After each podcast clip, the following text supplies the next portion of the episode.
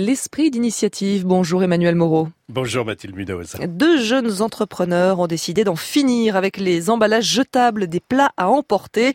Ils remettent au goût du jour la consigne dans les rayons traiteurs. Un million de plats à emporter sont vendus chaque jour, Mathilde. C'est dire le nombre d'emballages qui finissent à la poubelle. Yasmine Daman, centralienne, et Lucas Graffon, école de commerce, émus par cette situation, ont créé, non sans humour, Gringo.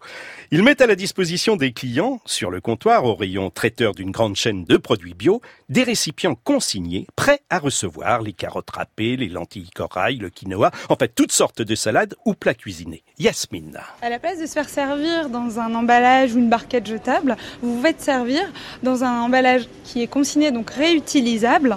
Vous rajoutez 2 euros et le jour où vous voulez vous, le déconsigner, vous allez le déposer dans notre machine et récupérer instantanément vos 2 euros. Alors Yasmine, il y a deux catégories de, de bocaux en fait.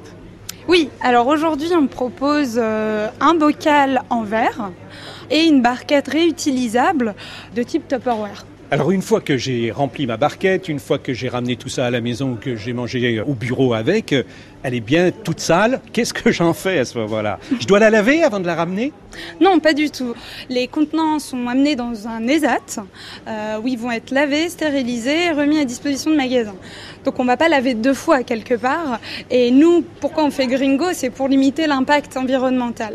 Donc pas de panique, vous n'allez pas être obligé de laver vos contenants. Et c'est donc une machine qui récupère les récipients. Et oui, nos deux entrepreneurs ont mis au point leur machine qu'ils installent dans le magasin pour collecter les bocaux consignés.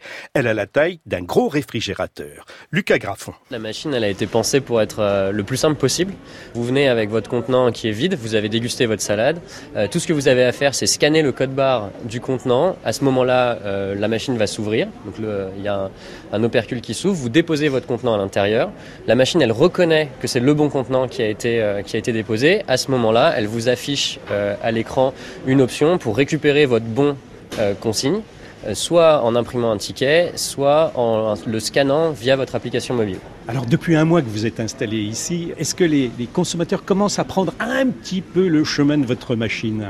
Oui, tout à fait. C'est même une très très bonne surprise. En fait, euh, quand on travaillait notre euh, notre modèle avant d'arriver ici, on avait des attentes où on se disait que 5% des gens qui prenaient des produits au traiteur euh, passeraient à la consigne.